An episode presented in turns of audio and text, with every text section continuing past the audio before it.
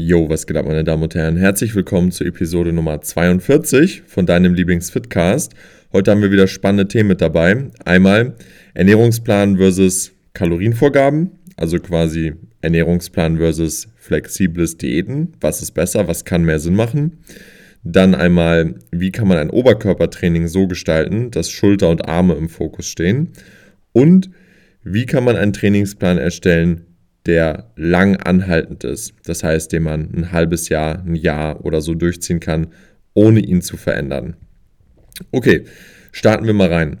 Ähm, erstmal zum ersten Thema: Ernährungsplan versus Makrokalorienvorgaben. Was macht mehr Sinn? Das ist immer extrem individuell und kommt auf deine Lebensumstände, deine Situation und vielleicht auch dein Know-how an. Wenn ich zum Beispiel jetzt jemanden habe, der sein ganzes Leben lang Schwierigkeiten hatte, Gewicht zu verlieren, ähm, der sich nicht wirklich auch mit Ernährung auskennt und der will jetzt zum Beispiel zu mir ins Coaching, dann gebe ich dem erstmal einen Ernährungsplan. Der kann den nebenbei auch natürlich gerne tracken, damit er sicherstellt, dass er sozusagen das Richtige auch isst, dass er da nicht irgendwelche Lebensmittel hat, wo am Ende dann doch irgendwie andere Kalorien rauskommen. Aber der Ernährungsplan gibt ihm sozusagen halt eine Richtlinie, an die er sich halten kann, eine Struktur, an die er sich halten kann. Dass er da einfach jeden Tag das einfach abarbeitet. Und ähm, wenn das irgendwann in Fleisch und Blut übergegangen ist, dann könnte man auch irgendwann umswitchen und zu einem, ich sag mal, Ansatz übergehen, wo man nur Kalorien und Makronährstoffen, äh, Makronährstoffe als Rahmenbedingung quasi vorgibt und die Person hält sich dann daran, ist aber flexibel in der Lebensmittelauswahl und ähm, kann selber entscheiden, was sie da machen möchte. Ich persönlich mache das dann immer so, wenn ich so einen Switch mache im Coaching, dass ich dann der Person ähm, auftrage, dass sie mir Screenshots erstmal auch schicken soll von der Ernährung, die sie dann, ich sag mal, eigenhändig auf die Beine stellt, damit wir da einfach kontrollieren können, ob das alles auch so passt. Mm, aber grundsätzlich hast du natürlich, wenn du keinen Ernährungsplan hast, mehr Flexibilität. Du musst aber auch dich ein bisschen besser auskennen und du musst in der Lage sein, dich auch selber mehr zu kontrollieren. Weil nur wenn ich dir Kalorien und Makros vorgebe, heißt das ja nicht im Umkehrschluss, dass du dann auf einmal alles essen kannst, was du willst. Also theoretisch schon, aber solltest du vielleicht nicht machen. Das heißt, du solltest jetzt nicht irgendwie deine Kalorien und Makros mit Proteinpulver und Pizza irgendwie versuchen zu fitten und zu hitten. Ähm, das kann langfristig zu Problemen führen. Du musst in der Lage sein, einen nachhaltigen Ansatz für deine Ernährung zu finden. Und ob das jetzt mit dem Ernährungsplan ist oder mit den Kilokalorienvorgaben, das ist am Ende des Tages egal. Es gibt hier jetzt kein besser und schlechter, aber wenn du zum Beispiel jemand bist, der flexibel sein muss, der viel unterwegs ist, wo kein Tag gleich ist, der viel auswärts essen geht und so weiter, dann macht das halt Sinn, sich an Kalorienvorgaben zu halten oder an Makrovorgaben, einfach um die Bedürfnisse in deinem Alltag perfekt abzudecken. Und dafür bedarf es dann einfach so ein bisschen Know-how. Ne? Wie kann ich diese Kalorien einschätzen? Wie kann ich das und das ähm, kalkulieren? Wie viel hat jetzt das hier im Restaurant? Wie viel hat jetzt das, was ich mir hier im Supermarkt gekauft habe? Und ähm, dass du da einfach so ein Grundverständnis hast, wie das funktioniert und wenn du das kannst und du kannst dich auch gut kontrollieren, dann sind Kilokalorien und Makrovorgaben in meinen Augen der geilere Weg, weil du halt alles machen kannst.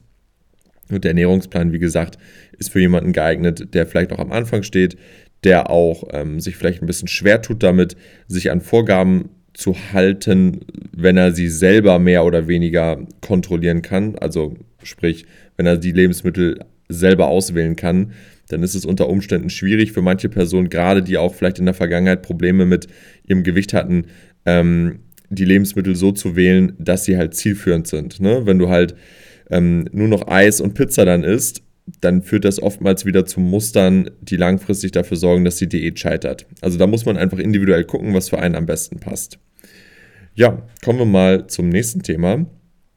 Ein Oberkörper ein Oberkörpertraining-Design, sorry, es ist noch früher morgen, 6.30 Uhr, ein Oberkörpertraining-Design ähm, mit Schulter- und Armfokus.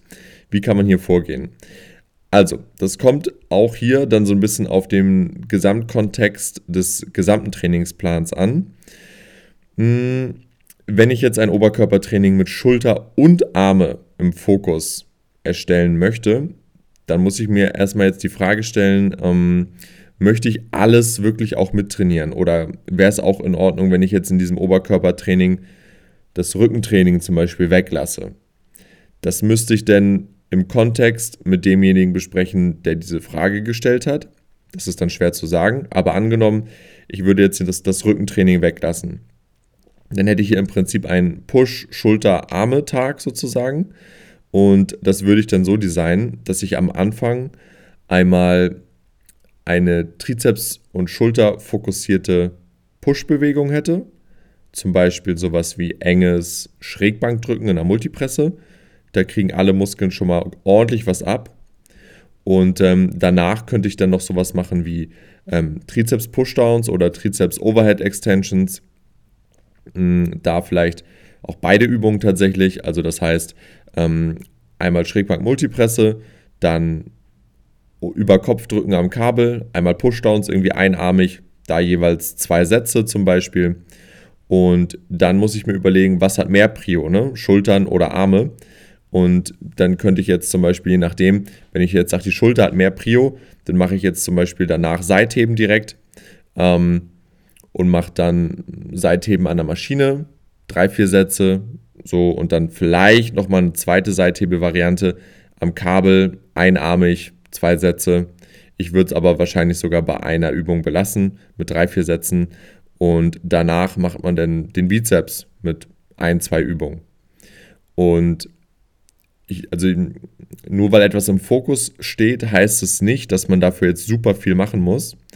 Wenn ich das Schrägbankdrücken am Anfang mache und danach zwei Trizepsübungen A, zwei Sätze mache, dann habe ich vier Sätze Trizeps. Wenn ich die voll fokussiert abarbeite, dann sollte das vollkommen ausreichen. Wenn ich dann noch vier Sätze Seitheben mache, sollte das auch ausreichen. Vor allem, wenn man am Ende noch Teilwiederholungen macht in der Dehnung an einer guten Maschine, dann ist die Schulter danach komplett frittiert. Das reicht völlig aus. Und dann muss man sich halt überlegen, mache ich jetzt den Bizeps noch danach oder schiebe ich vielleicht ein, zwei Rückenübungen noch dazwischen. Dann leidet aber wahrscheinlich schon die ähm, Arbeitsqualität für den Bizeps relativ stark. Das heißt, ich würde hier dann, wenn wirklich, wirklich der Arm und die Schulter im Fokus sein soll, dann würde ich hier direkt danach dann zum Bizepstraining übergehen und hier irgendwie zwei Übungen machen, zum Beispiel Schrägbank-Curls mit der Kurzhantel und vielleicht dann noch Hammer Curls oder eine andere Kabel Curl Variante statt den Hammer Curls. Und dann hast du im Prinzip alles abgedeckt. Du hast alles maximal frisch trainiert.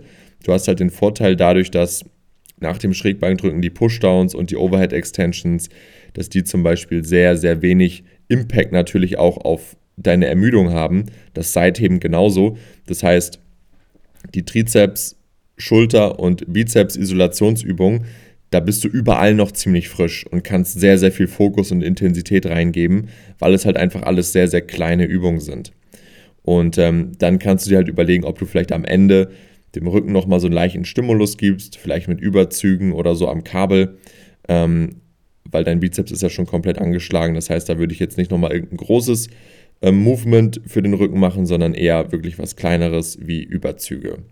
Und dafür dann aber an anderen Tagen den Rücken mehr trainieren. Also ich weiß nicht, wie dein Trainingsplan aussieht, aber ich würde dann vielleicht sowas machen wie Push-Pull, Beine, Oberkörper und dieses Oberkörpertraining ist dann halt schulterarmlastig, so wie wir es eben gerade besprochen haben.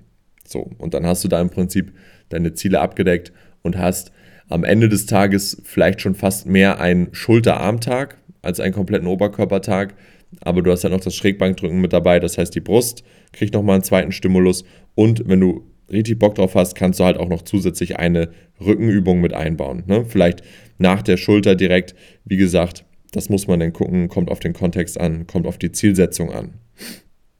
Genau, dann haben wir das Thema auch einmal soweit und kommen auch schon zum letzten Thema für heute und zwar einen lang anhaltenden Trainingsplan erstellen. Wie kann ich einen Trainingsplan erstellen, mit dem ich sechs, neun oder zwölf Monate oder vielleicht noch länger am Stück ähm, vernünftig vorankomme? da ist es im Prinzip nur wichtig, dass du einen Trainingsplan findest, der gut in deinen Alltag passt, jetzt, in einem halben Jahr und in einem Jahr. Das ist schwer teilweise zu sagen, weil sich der Alltag von gewissen Personen natürlich auch schnell mal ändern kann. Und auf einmal kannst du nicht mehr viermal die Woche ins Gym, sondern du kannst nur noch dreimal. Dann musst du den Plan ändern. Aber gehen wir mal davon aus, deine Lebensumstände bleiben einigermaßen gleich und du hast jetzt einen Plan, du gehst viermal in der Woche.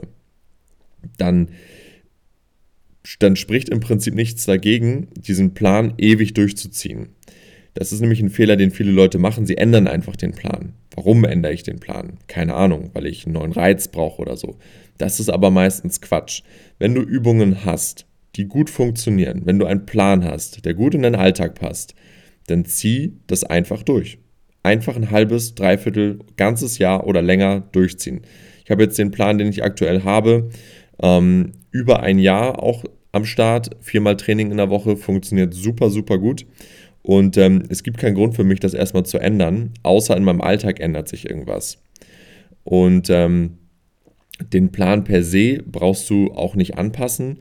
Das heißt, wenn du zum Beispiel irgendwo nicht mehr vorankommst, ne? also angenommen, du hast jetzt irgendwie Bankdrücken drin und du kommst nicht mehr weiter, dann ist das kein Grund, den Plan zu ändern, sondern du änderst nur eine Übung.